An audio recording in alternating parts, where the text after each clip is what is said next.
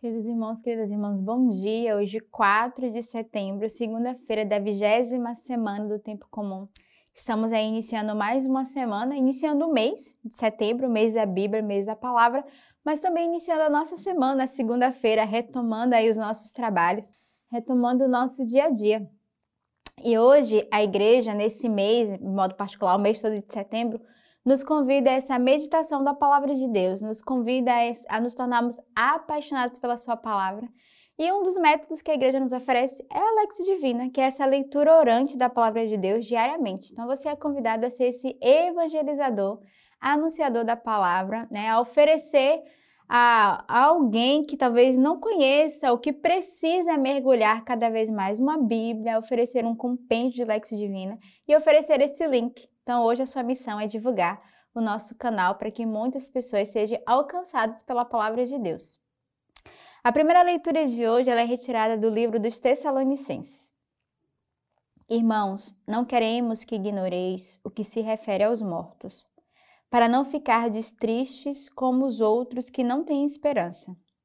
Se cremos que Jesus morreu e ressuscitou, assim também os que morreram em Jesus Deus há de levá-los em sua companhia. Pois isto vos declaramos, segundo a palavra do Senhor, que os vivos, os que ainda estivermos aqui para a vinda do Senhor, não passaremos à frente dos que morreram. Quando o Senhor, ao sinal dado, à voz do arcanjo e ao som da trombeta divina, descer do céu, então os mortos em Cristo ressuscitarão primeiro. Em seguida, nós os vivos que estivermos lá, seremos arrebatados com eles na nuvem para o encontro com o Senhor nos ares, e assim estaremos para sempre com o Senhor. Consolai-vos, pois, uns aos outros com estas palavras.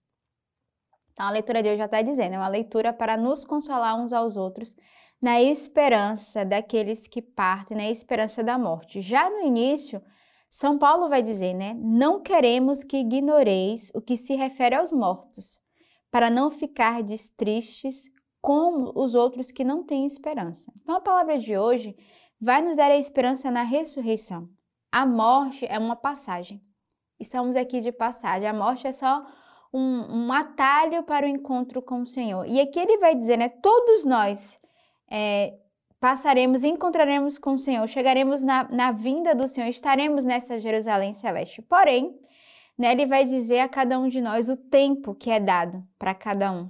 Mas a leitura de hoje vai fazer esse encorajamento a não termos medo da morte e a esperarmos.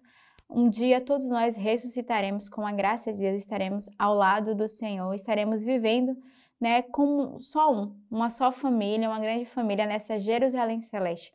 Mas não devemos perder a esperança, mas, sobretudo, devemos aqui já na terra nos prepararmos num caminho de conversão, de santidade, de busca autêntica do Senhor.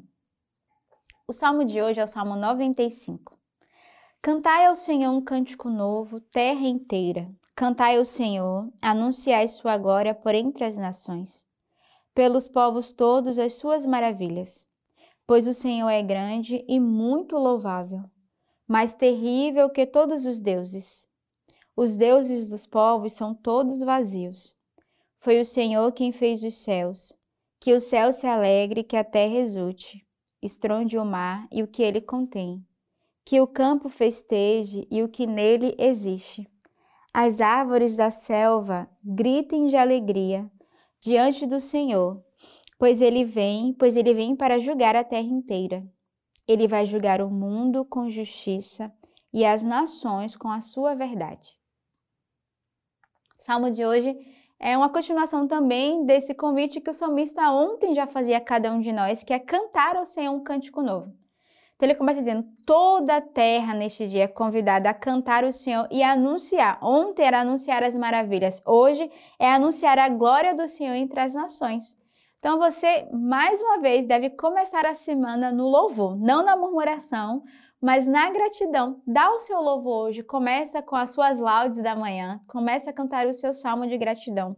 E ele vai dizer: "O Senhor é muito louvável, né? Que o céu se alegre, que a terra exulte, que o campo festeje o que nele existe, pois o Senhor vem para julgar a terra inteira." Então, há mil motivos para agradecermos ao Senhor, há mil motivos para entrar nessa gratidão e nessa ação de graças que o Senhor tem com cada um de nós. Então você não pode hoje ser um filho, uma filha ingrata, que não reconhece a graça do Senhor, que não reconhece as suas maravilhas, que não reconhece o cuidado, o amor que o Senhor tem com cada um de nós. Por isso o salmista nos convida, né? Cantar ao Senhor um cântico novo. Então canta hoje, já nessa manhã, a seguir essa letra divina, passe o dia cantarolando ao Senhor, dando a sua gratidão e a sua ação de graças. O evangelho de hoje é retirado do livro de São Lucas. Jesus foi a Nazaré, onde fora criado, e segundo o seu costume, entrou em dia de sábado na sinagoga e levantou-se para fazer a leitura. Foi-lhe entregue o livro do profeta Isaías. Abrindo, encontrou o lugar onde está escrito: o Espírito do Senhor está sobre mim, porque ele me ungiu para evangelizar os pobres. Enviou-me para proclamar a remissão aos presos e aos cegos a recuperação da vista, para restituir a liberdade aos oprimidos e para proclamar o mano da graça do Senhor. Enrolou o livro, entregou aos serventes e sentou-se. Todos na sinagoga olhavam-nos atentos.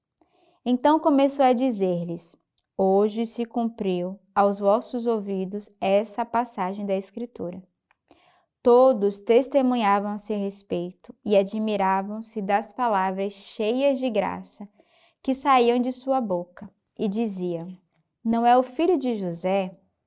Ele, porém, disse: Certamente ireis citar-me o provérbio: Médico, cura-te a ti mesmo. Tudo o que ouvimos dizer que fizestes em Cafarnaum, fazei-o também aqui em tua pátria. Mas em seguida acrescentou: Em verdade vos digo que nenhum profeta é bem recebido em sua pátria. De fato, eu vos digo que havia em Israel muitas viúvas nos dias de Elias quando por três anos e seis meses o céu permaneceu fechado e uma grande fome devastou toda a região. Elias, no entanto, não foi enviado a nenhum delas, exceto a uma viúva em Sarepta, na região de Sidônia. Havia igualmente muitos leprosos em Israel no tempo do profeta Eliseu. Todavia, nenhum deles foi purificado, a não ser o Ciro Naamã. Diante dessas palavras, todos na sinagoga se enfureceram e, levantando-se, expulsaram-no para fora da cidade e o conduziram até um cimo da colina, sobre a qual a cidade estava construída, com a intenção de precipitá-lo de lá. Ele, porém, passando pelo meio deles, prosseguia seu caminho.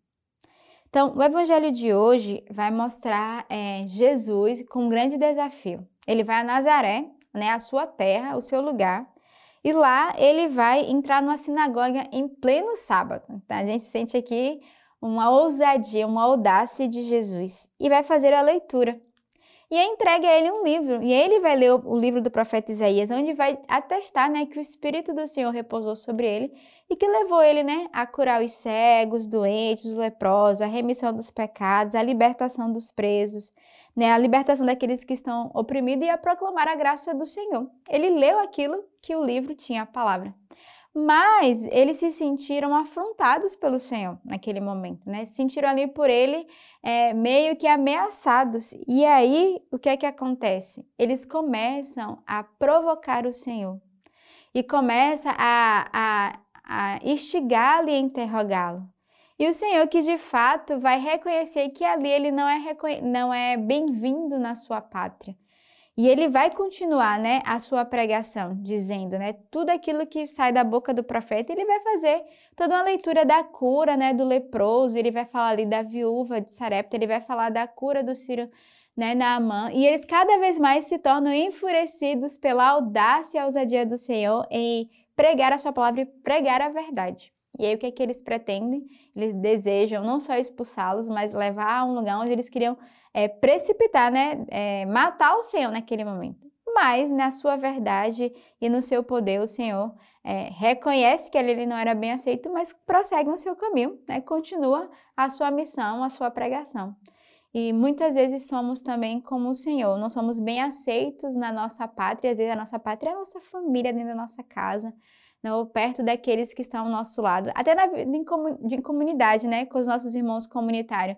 Você vai exortar o seu irmão ao lado e você não é bem-vindo, não é bem acolhido. Aí vem um irmão de outra casa, de uma outra comunidade ou de uma outra, né, pastoral e vai falar exatamente a mesma coisa e fala: "Olha, aquela palavra converteu meu coração". Você olha e fala: "Mas eu todos os dias digo isso ao meu irmão e não é acolhido, não é bem-vindo".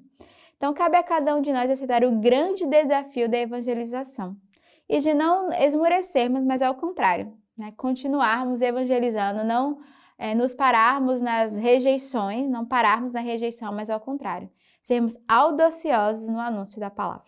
Então, que neste início de semana, nessa segunda-feira, o Senhor nos dê essa graça de não sermos é, tímidos, mas sermos audaciosos na, no anúncio da palavra, sermos audaciosos na evangelização. Tenhamos uma bela semana, uma boa segunda-feira e que Deus os abençoe.